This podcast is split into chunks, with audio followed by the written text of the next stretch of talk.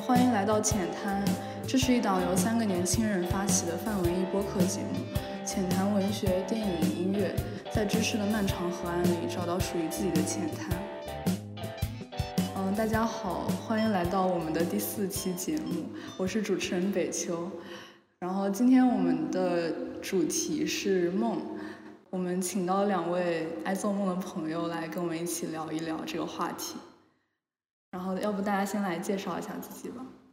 大家好，我是非常爱做梦的小林。大家好，我是经常做梦的小 C。嗯，那之前小林跟我说他想做这个主题的时候，就其实我也挺感兴趣的。然后，尤其是因为。呃，很多电影里面，就包括其他文艺作品里面，也有这个关于就非常多的关于梦的设计。那么大家最近都有有看过哪些关于梦的电影或者其他文文艺作品吗？呃，我前面之所以真北说我想做这个节目，其实就是因为，嗯，在开学来上海的飞机上，我看了《搏击俱乐部》。然后就是我想做梦的原因，是因为我经常失眠，然后又会经常做梦。然后我觉得可能睡眠对于我来说是一件比较有压力的事情，所以我想对他多一些了解，然后让我对他的态度更轻松一些。然后我就有了这个想法。所以你看《搏击俱乐部》的时候，就是会有一些跟主角的共鸣吗？因为因为毕竟那个主角也是一个，就应该是一个有失眠症的白领。对，就很有共鸣。然后，说实话，我从小就很羡慕有些人失眠之后能深夜在大街上晃悠，因为我失眠之后，我一般就只能躺在床上想，为什么我要失眠。呃，但是我可以明白，就是失眠带给人的一种焦躁感，嗯，就是它会让你对，好像感觉就是长期失眠会让你这人变得很麻木，但是好像又很很脆弱的那种感觉，所以我其实还蛮喜欢。那个男主在里面的表演的，就是他有一种他在非泰勒的状态下，他有一种摇摇欲坠的那种不稳定感。我觉得那其实是我对失眠、对于做梦的一个整体感觉。嗯，就是作为一个没有失眠困扰的人，就是我看那个电影，其实。就是也能很直观的感受到他的那种焦虑的心理状态，所以你觉得，就是失眠作为，是它是有，主要是你觉得它可能是有什么导致的呢？嗯，因为什么原因导致的？因为我觉得在电影里面那个男主他的失眠其实，呃，怎么说呢？就是就我觉得他是那种很经典的。有现现代社会的一些，就是对对人的异化所导致的，就是虽然这个话说起来有点有有点老套了。我突然想起，就是我之前看村上春树有一篇短篇小说叫做《眠》，不知道大家有没有看过？讲的就是一个，讲的是一个中年女人她失眠了十七个昼夜的故事。就因为刚刚被问失眠是什么导致的，我就突然想到这个故事。就这个女人她失眠的原因就很简单，就可能河北说的那种异化确实也有一定的关系。就是可能他到了一个中年比较低落的一个时期，然后有一天他就做梦，他梦见有一个黑衣服的老人一直在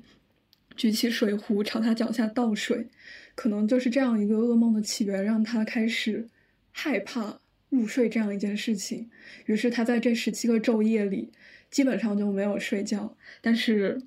他干了很多有点像是自我觉醒的事情，比如说他一个人出去喝白兰地，嗯，一直读《安娜·卡列尼亚》，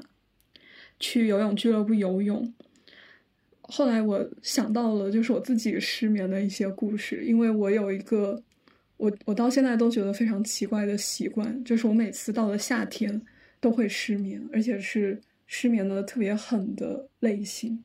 然后我以前说失眠就是我很难丢掉的一种夏季综合征，就可能是天气它逐渐的变热，然后我的身体也会产生一定的反应。包括最近，其实我也 有一定程度上的失眠。那那你最近在做这个播客，真的很应景，莫名应景。对，而且是在封校之后，我做的梦的频率真的在不断的上升，就是又失眠又做梦的。就其实晚上就感觉好像在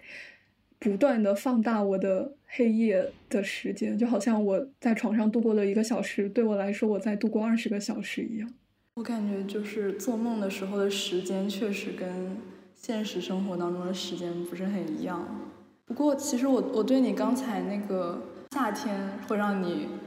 失眠这件事情，我觉得还蛮神奇的。对，我是我是大概从初三那一年开始，到了夏天晚上就会睡不着。我记得初三的时候，就是躺在家里，我就会听见外面别人家的。空调外机滴水的声音，我就感觉那就像是我闭上了眼睛，像是有水在往在往我的脸上滴一样，但是我就一直都睡不着。后来我就干脆放弃抵抗了，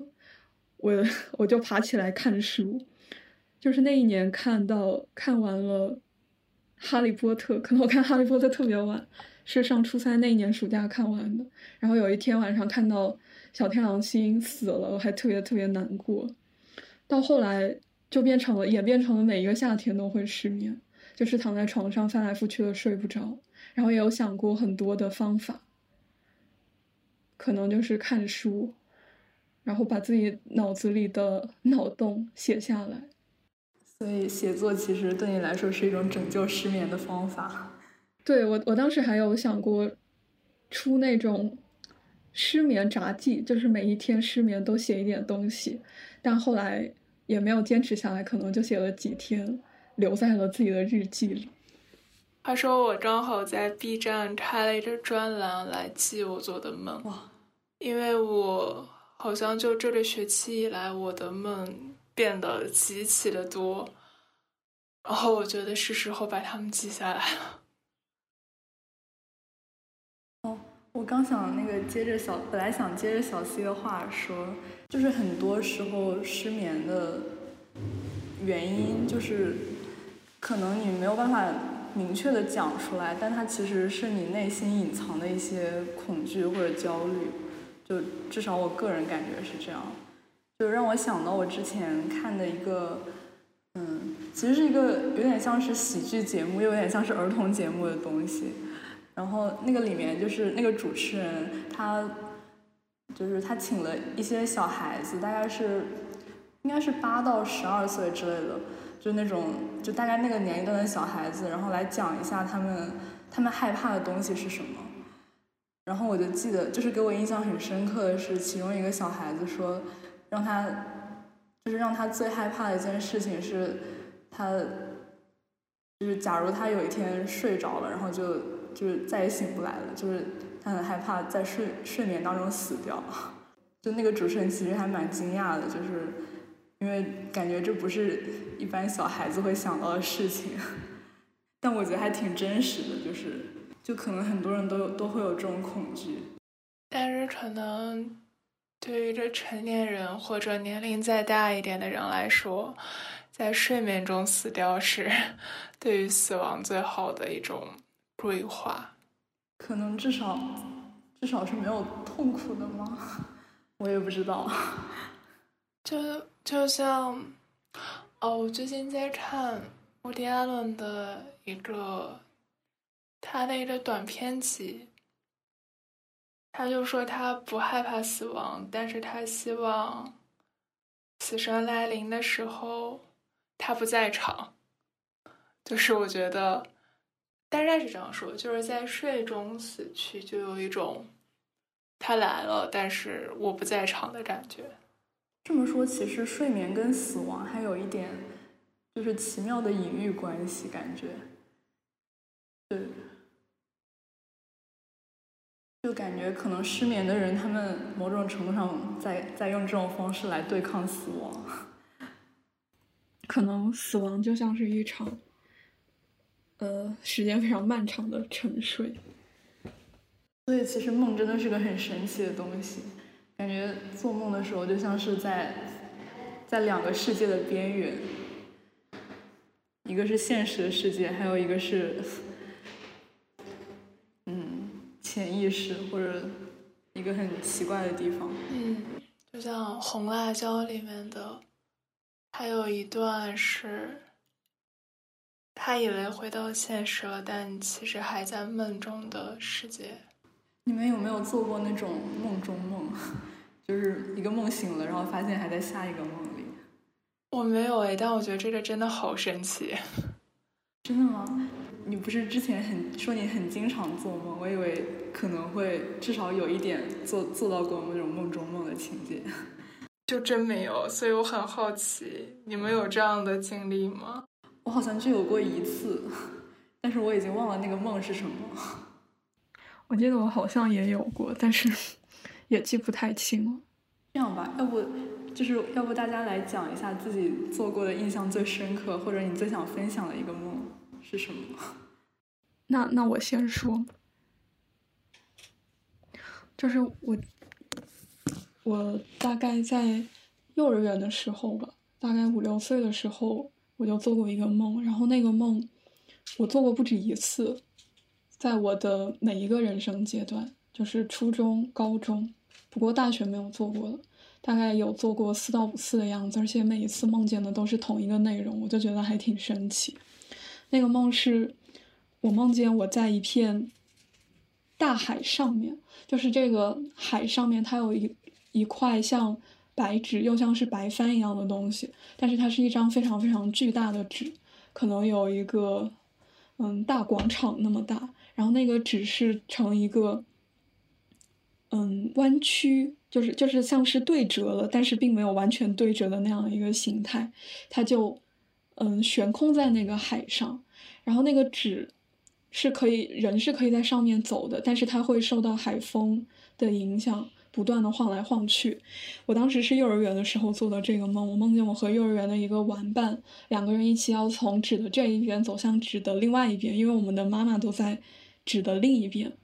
这个时候我的玩伴就特别勇敢，他拉着我，他说我们。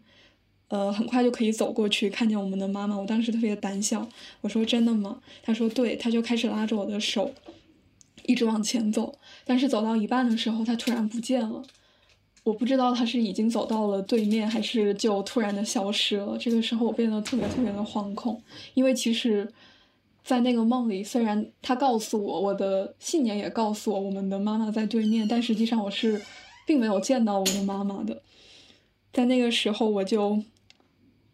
心生了一种恐惧，我一个人就在，呃，空无一人的大海上面飘，就在一张不知道什么时候会倒下去，或者是被海水浸湿的一张纸上面飘。那个时候我就开始大哭，但是好像也没有完全的哭出来。后来我就醒了，而且在我第一次做那个梦的时候，其实我没有真正的见过大海。后来就隐约又做了几遍，感觉是一个很美的故事，甚至已经在在觉得可以写成小说了。我记我记得之前跟小林讲过这个梦，我记得他当时好像说，对，就是海水水可能是一种，嗯，一一种一一种东西的投射吧。对，因为。我之前有听过，就是说，在很多宗教的故事的中，故事中都会有关于大洪水的这个意象，包括一些作家或者诗人、画家，他们也都会有水的这个意象，就是水，大量的水，海，他们好像是某种欲望的一个。一个象征，它体现在梦里。但是，我觉得，如果是，就是如果你在很小的时候就做这个梦的话，就那个那个里面的大海会让我想到羊水，就是或者是一种最原初的那种状态。哦，这个好可爱。哇，我觉得这个解释确实好很棒。很神奇，它有点像，可能像是在我梦里没有出现的母亲的另外一种投射。好像是有点这种感觉。就是你们觉不觉得，好像在做梦的时候，你会就很率先的知道了某个设定，比如说，就是它是可能一些，嗯，就是只见一斑，但是你就知道这个全貌的一个设定，比如说，你就会相信人是可以走在一张纸上的。或者，你可以接受一个人的凭空消失，是吧？这就是梦的神奇之处。对，因为我在很小的时候，我老会梦到我自己在一个中式风格的游乐场，就是它不是像迪士尼那种很西化的那种风格，它甚至还有珠帘和那种。水中的那个石板的那个就可以走的那种，但是就是我每次都好像是在走那个石板，我现在都能想起来那种感觉。但是我知道这是一个游乐场，就是我虽然只看到这一块台阶，但是我知道我在一个游乐场里，就这让我印象还挺深的。这个梦我也在反反复复做。其实我小时候也做过那种反复的梦。不过我想到一个我最近正在，就是最近让我一个印象很深刻的梦，就是，就是我梦见我去我在一座山里，然后和我妈一起，然后我们两个肩并肩一起踏上一个非常高、非常陡也很窄的台阶。然后走到沿着那个台阶一直走，就是就走到了一个类似于有点像藏传佛教寺庙的一个地方。然后，就你之前不是说会就是会脑海里面会先冒出来一个设定嘛？然后那个时候我的脑海里面就会冒出来一个设定，就是说这个地方有黑魔法，然后很邪恶。然后。然后，然后这个梦其实它有上下两个部分。第二个部分是我又登上了那个台阶，但是这次我是登上那个台阶之后，就直接到了一个类似于仙境的地方，就是我站在一个很高的山头上，然后俯瞰下面的全景，然后那个那个全景就是给我非常大的震撼，因为它真就是。感觉不是现实世界会有的东西，就是有一片非常非常宽广的海洋，然后上面飘荡着绿树，还有还有白色的浪花，然后中间是一棵很大的榕树，有然后还有一个很大的瀑布从那个树冠上面，就是怎么说奔涌的流下来，然后好像还有一些很小的人和动物在其中活动，就。就当时感觉真的是海外有仙山仙境的那种感觉，然后，但是我也不知道这个梦的含义是什么，我就觉得，就是它让我看到了一些不属于这个世界的东西。就是梦中好像经常会有逻辑错乱的感觉，但是我就我突然想到。就是我以前听别人讲《穆赫兰道》还是哪一部，就说梦其实不奇怪，梦是 有他自己的逻辑的，他把你生活中很多看到的东西串联了起来，他在梦里是合理的，只不过你醒了之后，因为你没有办法同时想到那么多件东西。是相关的，所以你理解不了了。就这种感觉，可以，我应该怎么表达？我大概能 get 到你想表达的东西。就确实很奇妙。我突然想说一句题外话，我觉得阿北每次都会把树想的好具体，就是不论是香樟还是榕树，要是我只能记得那是一棵大树。可能因为我比较喜欢树吧。我说到树，我突然想起我做过一个和树相关的梦，而且就是那个梦特别平常，但是它对我的影响特别特别大。可能是在去年夏天，就是上海在刮台风的那一段时间，我是在宿舍里做的一个梦，就是我梦见我还有我爸妈还有我我外公在一个小房子里，然后小房子的外面是很大很大一片竹林，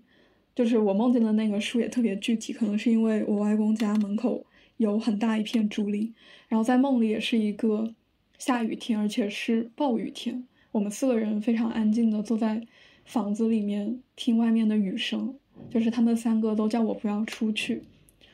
所以我们就 非常安静的、无言的坐在那儿看外，就是看那个窗户都被水汽朦胧的那种那种感觉给糊住了，就是根本看不清外面到底是什么东西，只能看见有一片绿色。刚好那段时间我特别。有有一些沮丧，就是在，嗯，在上海待了特别久，也一直都没有回家。我就觉得那对我来说是一个很很很深刻的隐喻，因为刚好那段时间就是我外婆刚去世，所以就是我们四个人在这个 人世间相互，嗯，相相互依靠的感觉。就外面永远是一场下不完的大雨。我觉得你做的梦，就就像一首诗一样。对，我好喜欢这个梦啊！对，我当时也特别，就是做完这个梦，不知道为什么我特别安心，就可能真的是和生活中都无异的一些场景，然后醒来，就就像刚刚小林说到，可能对于对于梦中嗯出现过的一些嗯可能事物或者是一些景观。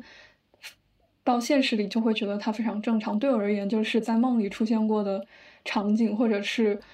呃平时不怎么可能平时不怎么相见的人，等我醒来以后，我就会觉得特别的亲切，就好像真的和他们有过一场跨越时空的一场见面。做梦之后醒过来，然后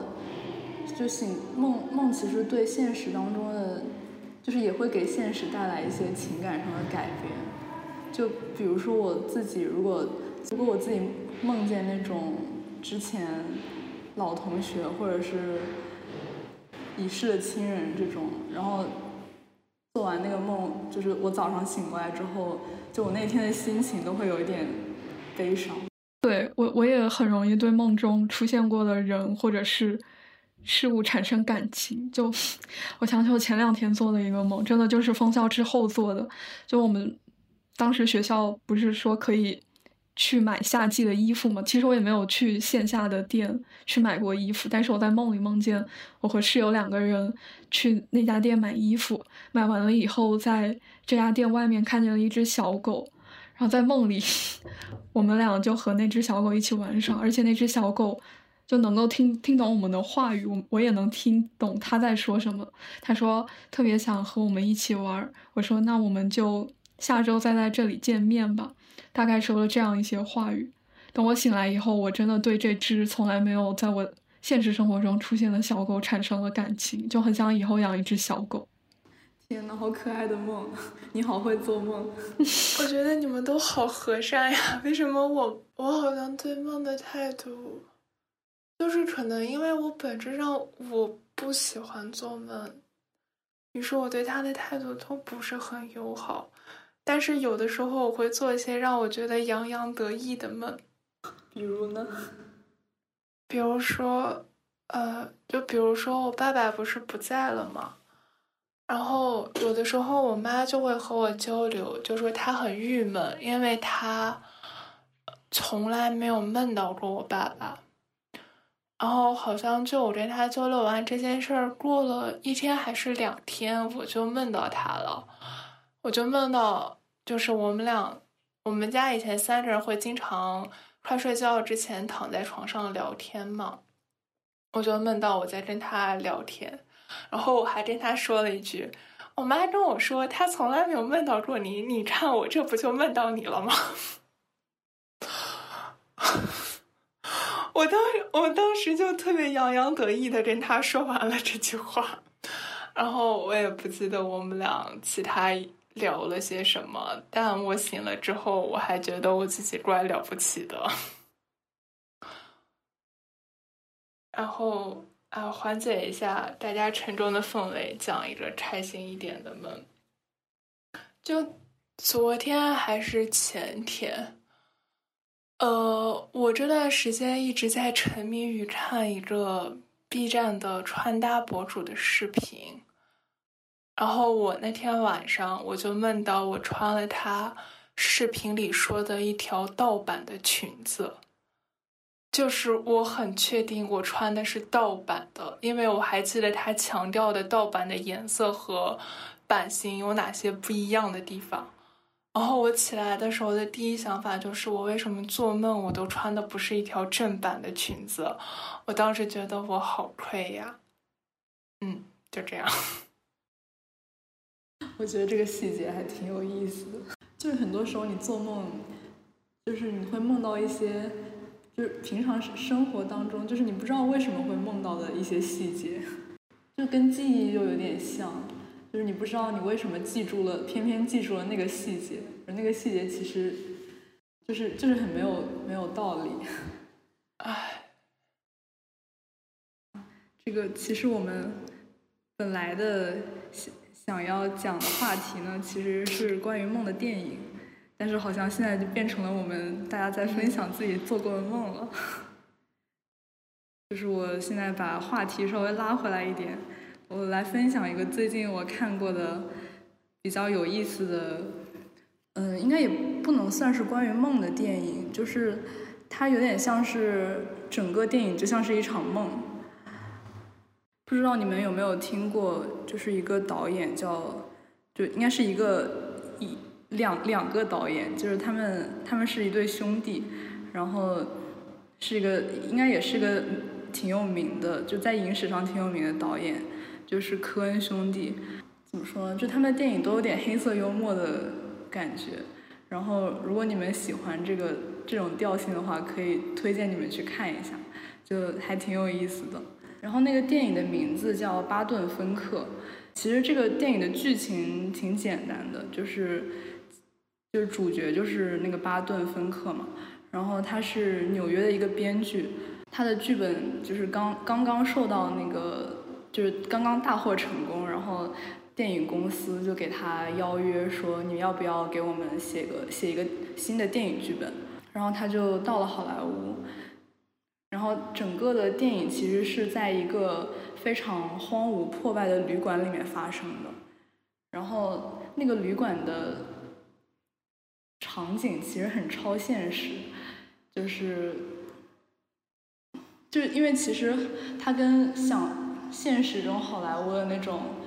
就是什么阳光沙滩、棕榈树之类那种旅馆，其实就挺不一样的。那个那个旅馆当墙纸都脱落了，然后有有那种就是很就几乎像是上世纪的那种感觉，而且里面也有一些有点像是梦里面才会出现的象征，比如说。呃，因为那个主角巴顿他是在那个旅馆里面写剧本嘛，然后他在写的时候就会就有一只蚊子一直在他身边窜，然后然后他就会去打那只蚊子，然后怎么打也打不到。还有还有就是后面还有一个很超现实的场景，就是他跟他跟一个就是应该是一当时一个很有名的作家的秘书上床。然后结果在床上的时候，那只蚊子叮到那个那个女人的皮肤上，然后，然后应该是巴顿去打，就想去打那只蚊子，结果就打到了之后，他就开始那个女人的身上就开始出血，然后那个血流就越流越大，结果后面那个女人就死掉了，就就很超现实。可能我现在讲的比较平淡，但是真正看到，就是看到那个镜头就是发生的时候，其实还是蛮震撼的，就真的有点像在那个作家的脑海里面才会发生的事情。我想起我之前也看过一部。和梦相关的超现实主义的电影，就是它是杨始于梅耶的一部，呃，真人和剪纸动画结合的影片。其实他讲的故事特别简单，他讲的就是一开始是一个男人，他在梦中有一个梦中情人，于是他每晚都想去和这个梦中情人相见，以至于后来他他每天都想梦见他，所以他去找心理医生，他说能不能。让我每天都做这样的梦，我想每天都和我的情人相见，就很神奇。因为一般人去找心理医生，可能都是想摆脱梦的困扰，但是他跟心理医生说，能不能想一个办法，让我每一天都做这样的梦。后来这个医生就也有给他做一些心理治疗，他在心理医生那儿躺在那儿做梦，而且他在做梦之前都会。就有一个细节，他会咬着他母亲的鳄鱼手包入睡，就是吮吸着他入睡。其实这个梦里的他的梦中情人就是他的母亲年轻时候的样子，就最后其实是走向了一个俄狄浦斯情节吧。但是整整部电影让我觉得很有意思的一些点，其中一个就是在他入梦之后，会有他的梦境里面会有非常多的窗户。然后在窗户里面会有一些，嗯，像什么大鲨鱼，或者是人的手，但是手会特别特别大，或者是眼睛，就类似于这种，嗯，比较部分的一些意象。然后这个窗户在这个梦里可能就是窥探，相当于是窥探其他人来窥探的一个方式。第二个就是，最后他在最后他在梦里是在一个很大的一个浴缸里面，他特别小，就是他虽然长着中年男人的脸，但是他像一个婴儿一样小，在那个浴缸里面游泳，其实是一场可能自杀的关于自杀的情节。然后在那个浴缸的一端坐着他母亲，就是他年轻呃时候的母亲，他的母亲就跟他说游得好。然后他游着游着，这个浴缸就变成了红色，就像是在，嗯，生命的河流里面游泳，最终，生命也就这样结束了。然后当时我还在想一个问题，就是，因为他在现实中是有妻子的，因为他，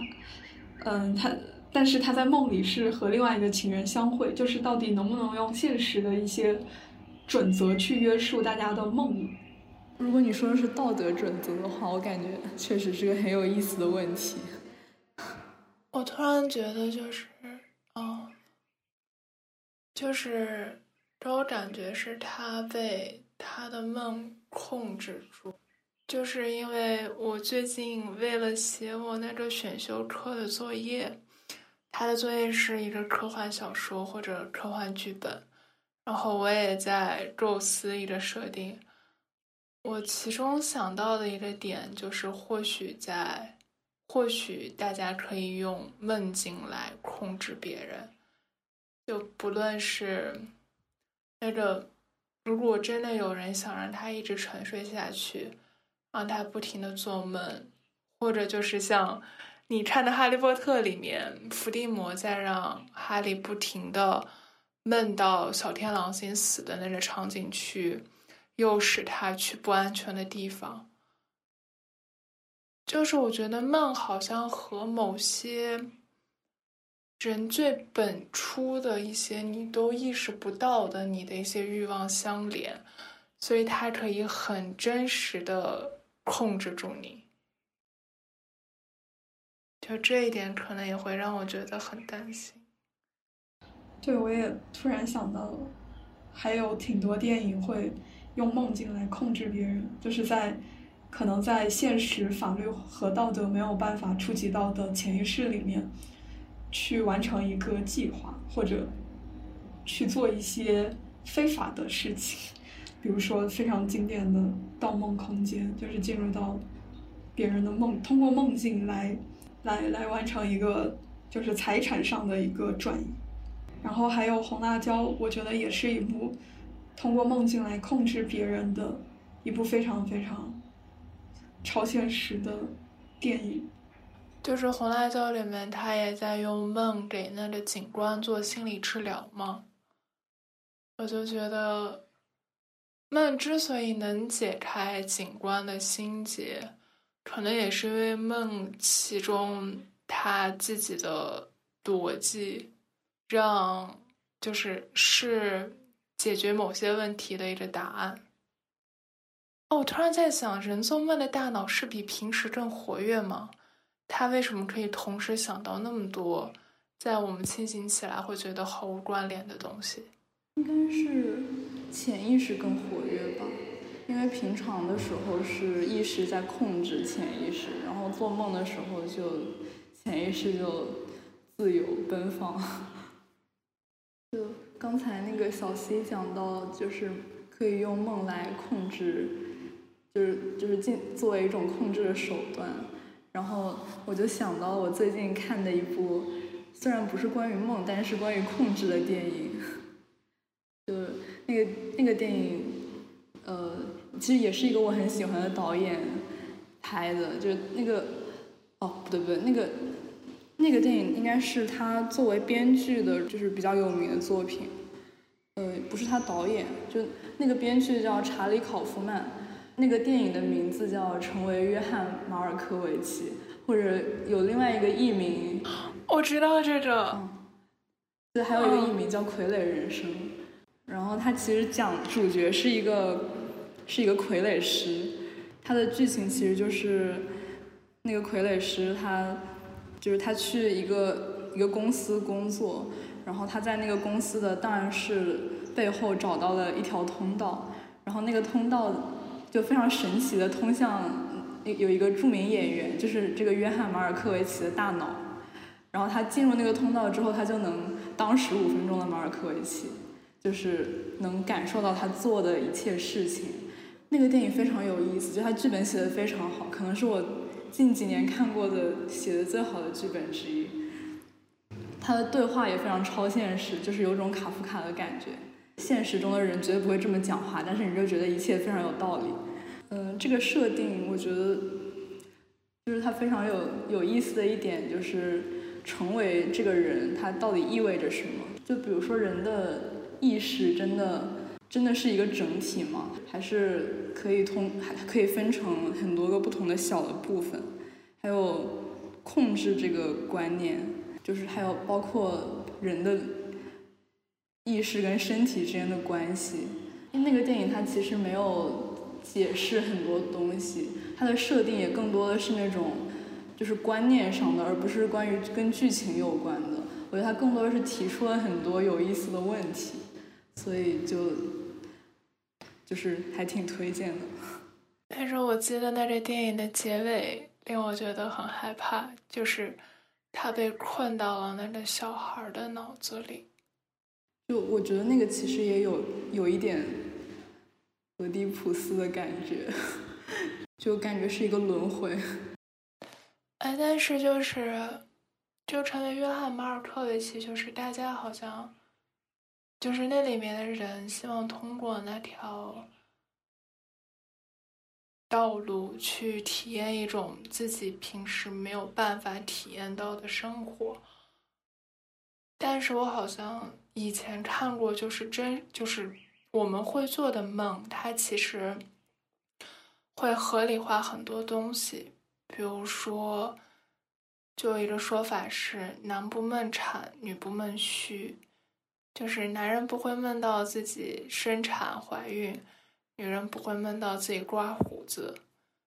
就是梦，好像它会。嗯，给你自动消音，就是带引号的消音，很多不合理的东西，就是它不会让你梦见你一点经历都没有的东西。就是我曾经看过一个病例，就是一个女孩说，他梦到他在梦中，他在不停的拿刀捅人，然后就说这象征着什么？当时的说法好像是这个女生是一个同性恋的女生，并且她应该是 T 的那一方，但是因为她的生理性别，她会，就是她不会有有阴茎和捅入的这种概念，所以他的梦将这种欲望合理化成了一把匕首。就，反正我记得有这么一件事儿，我觉得挺有意思的。那我有一个还挺好奇的地方，就是刚刚小林说，呃，人可能不会在梦里梦到自己完全没有经历的东西。那关于梦见死亡，就是梦见自己的死亡，这算是合理的吗？就是大家有没有梦到过自己的死亡？我还以为你要问我为什么你会梦到大海，啊，但我确实没有。我也没有，但是我梦到过坠落，就是我坠落的一瞬间我就醒了。我我以为大家都会梦到过自己的死亡，因为我梦到过不止一次，就是真的吗？真的真的，而且是那种有死亡的实感，就是那种一下子突然都是遭遇过一些可能一些一些灾害，然后就死。第一次是因为。嗯，可能前一天熬夜看了一部，看了一部剧，然后在剧里面有一个场景是有一个女生，她被，呃，这个这个剧里面一个男性角色放到了，嗯，那个应该叫什么？放到了井盖下面，就是他被困在了那儿，然后在求救。当时我看了以后特别害怕，那天晚上我就梦见我自己被别人捅了。就是就是像是那个剧里的那个男性角色，他好像突然给我来了一刀，然后在梦里我就，我我能意识到我我要死，我要挂了，但因为在梦里没有那种痛感，但是我的梦里的我告诉我自己，我确实是要挂了。第二次是前两天，就是刚刚讲的那个关于小狗的梦，其实那个是有下文的，就是我梦见那只小狗之后，我突然又梦见了我爸妈，我们三个人从一辆。呃，山上的大巴上面下来，就是在比较平坦的山路上。当时我们三个从大巴上下来，我在那个山路上走，结果突然就梦见有人射杀我，就是拿一把枪直接把我，呃，应该叫什么？就就就是他他朝我射了一枪，然后我直接就趴地上了。梦里的我就告诉我自己我已经死了。所以，我。我我我知道我不应该这样问，但是我还是很好奇，就是梦见死亡是一种什么感觉？其实第一次梦见的时候，感觉是，哇，我的人生经历好像又丰富了一点。就是我有梦见过在，就我在梦里有杀过人，然后别人有杀过我，就是感觉这是在现实中我应该很难去体验的事情吧，然后在梦里实现了，但但不是那种不是那种成就感，就是觉得。这个梦做的还还可以，对，好像人生多了一种就是永远不会在现实中发发生的可能，它在我的梦里圆满了。然后第二次梦见被射杀，可能可能可能和关久了有关系吧，就是在学校封校封久了，有一些自闭。但是第二次梦见的时候特别坦然，可能是因为之前有梦到过自己的死亡。那种记忆好像在梦里是存在的，所以那一下突然被射杀，我其实没有什么太大的感觉。第一个是因为没有痛感，第二个是因为我好像有过了死亡的经历。那你在梦中是就是你自己，还是你是一个第三人称视角去旁观的看这一切？嗯，就是我自己，就是我梦见我被杀了，然后我死掉了。对，而且而且就是在我。在我在梦中的我感觉到死亡的那一刻，我的梦就终止了。那你梦到你杀人是什么样子的？哦，我梦见我杀人是是和我弟一起，就就是那个人是谁我不知道。其实，就是杀人的具体的情节，在我的梦里是没有的。就是在梦里，我和我弟杀了一个人，然后有一具。鲜红的尸体在我们的面前，我们当时需要做的是要处理这具尸体。其实，关于杀人的梦，是就是梦见杀人，在梦里的我是更加恐惧的，而梦见被杀的时候，我还挺坦然的。那个梦还挺挺像一个噩梦，就是梦见我和我弟杀人，我们要进行埋尸。在梦里，我特别暴躁，又特别的恐慌，因为很怕这件事情被别人知道。但是梦见自己死亡的时候，就觉得好像还挺坦然的。我我也想补充一下，就是刚小 C 分享了他的关于杀人的梦，然后让我想到了我很久之前做的一个我我我自己杀人的梦，就也也挺神奇的，就是我梦见，在在我梦里面有有一个人，就是有这样一个设定，一个人他。他的工作是训练正常人成为一个变态杀手，然后我就是那个他训练的人。我我就记得我们两个在一在上海市可能是市中心吧，我也不知道，就是有有一个有就是外面是老破小，然后里面是一个豪华别墅，就是有点像古堡那种地方。我不知道为什么我的脑子很神奇，然后。然后我们在那个地方进行进行杀人训练，就是他想他要想办法把我把我逼到一个不得不杀人的境地里面。然后一开始我是很拒绝的，但是但是后来我就记得被逼到一定一定程度之后，我就就是动手了嘛。然后我记得我先杀了一个人，是用钝器击杀的。其实很应该杀人的过程很残酷。但是我就是莫名有一种快感，然后杀完之后，我把那个人就扔到游泳池里面，结果一个佣人过来，然后我就不得不也把他杀掉。我记得当时应该连续杀了三个人吧，就整个的过程很非常细致，就是从怎么绊倒他们，然后拿什么东西。砸他们，或者他们怎么受伤，我怎么补刀，然后他们最后死掉之类的，然后，然后可能那个设定就是我必须要，我必须要杀杀了人之后才能走出那个房子，然后结果最后就有一个人就带我走出去了，然后，然后我还记得我当时淡淡的说了一句把指纹都抹掉，然后就走了，好有杀手的素养。就我也不知道我为什么会做这种梦，但当时也是就跟当时小 C 的感觉一样，这可能是我不会经不会有的人生经历。我想给大家分享一个我杀人，但是莫名让我觉得很甜蜜的梦境，就是也是类似于那种一屋子人，然后最后只能有一个人活的那种经典的求生游戏。然后我记得我陆陆续续结果的几个人不重要了，重要的是最后剩下的是我和抖森。我很少会在梦里梦到现实生活中的人，尤其还是帅哥，所以我对他印象非常深刻。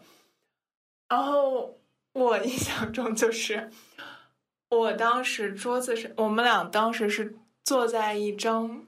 桌子上，我们俩在谈判。然后我把一个玻璃杯摔碎之后，拿了一片然后在他脖子上割了一刀。但是，就是我，就是我觉得我和他之间是有爱的，你明白吗？然后就在割完这一刀的时候，但我知道其实他不会就这样死。然后他。拿起了另外一片玻璃片，开始狠狠的在自己脖子上不停的往下割，就是我就看到他的脖颈上，然后不断的有血印出现，然后我当时我只记得我内心满满的感动，感觉既诡异又又又甜蜜，啊，气氛到我这儿变得好活泼呀，嗯，那时间差不多了，然后我们这一期的。浅谈就先到这里，非常感谢小林跟小 C 来我们的节目跟我们一起聊天，也非常感谢听完这期节目的朋友，也也欢迎大家把自己的梦境丢到评论区，跟我们一起分享。那我们今天浅谈就先到这里了。